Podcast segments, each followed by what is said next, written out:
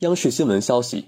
在今天下午举行的北京冬奥会火炬传递媒体吹风会上，北京冬奥组委新闻宣传部副部长吕青介绍，北京2022年冬奥会火炬传递将于2月2号至4号在北京、延庆、张家口三个赛区进行，包括十一个闭环外的封闭传递区域和一个闭环内的独立传递区域。具体安排为：二月二号将举行火炬传递启动仪式。之后，火炬将在北京奥林匹克森林公园、北京冬奥公园进行传递。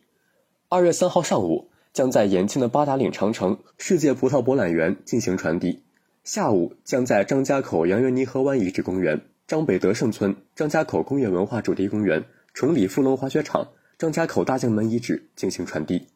二月四号，将在颐和园、北京奥林匹克森林公园和大运河森林公园进行传递。其中，四号在奥林匹克森林公园的传递属于闭环内传递。感谢收听羊城晚报广东头条，我是主播张世杰。